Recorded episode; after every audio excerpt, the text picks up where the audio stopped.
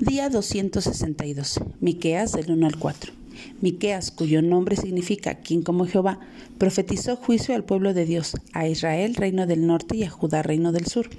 Este fue contemporáneo de Isaías y Oseas.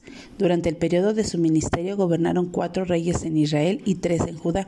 Uno de los de Judá, Ezequías, debido a las advertencias de este profeta, tomó serias medidas que llevaron al pueblo a un avivamiento, dando lugar a un retraso del juicio emitido en Segunda de Crónicas del 30 al 32. Pero no todo el tiempo las cosas fueron así. Israel, haciendo caso omiso a las advertencias divinas y olvidándose del Dios que hizo todas las hazañas a favor de ellos, sacándoles de la esclavitud de Egipto y liberándoles de las tramas enemigas, se entregó a la idolatría y desenfreno y libertinaje, trayendo consecuencias devastadoras a nivel religioso, político, social y económico. Sabemos que la primera necesidad del hombre es su relación con Dios, pero de igual modo Él se preocupa de las necesidades físicas, emocionales y económicas de nosotros. Todo creyente ha de buscar tanto el bien espiritual y físico del prójimo. Pero en los días de Miqueas esto no se tomaba en cuenta. ¿Qué cosas estaban a la orden del día en el ambiente de esa época? Todos los que tenían algún tipo de influencia, líderes religiosos, los gobernantes y los comerciantes abusaban de su poder.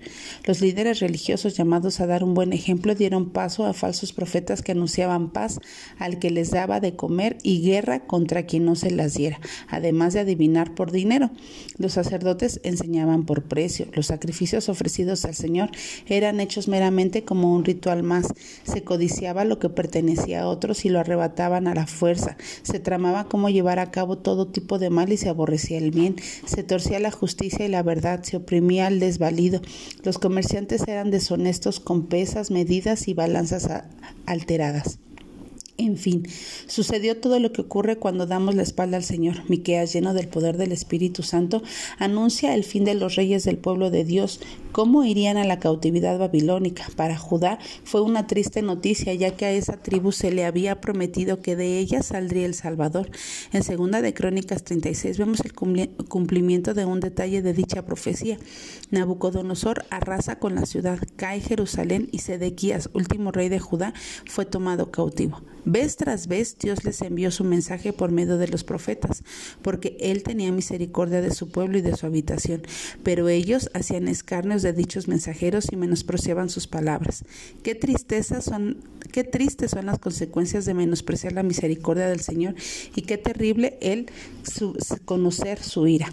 Por naturaleza tú y yo éramos hijos de ira, pero bendito sea Dios que por misericordia nos hizo nacer de nuevo a una esperanza viva. ¿Aprecias la misericordia que Dios tiene para contigo? ¿Eres misericordioso? ¿Prestas atención a su palabra no solo para conocerla, sino para aplicarla? Al igual que Miqueas, ¿lamentas ver las llagas que produce el pecado en tu vida? Que tengas un buen día y que Dios te bendiga.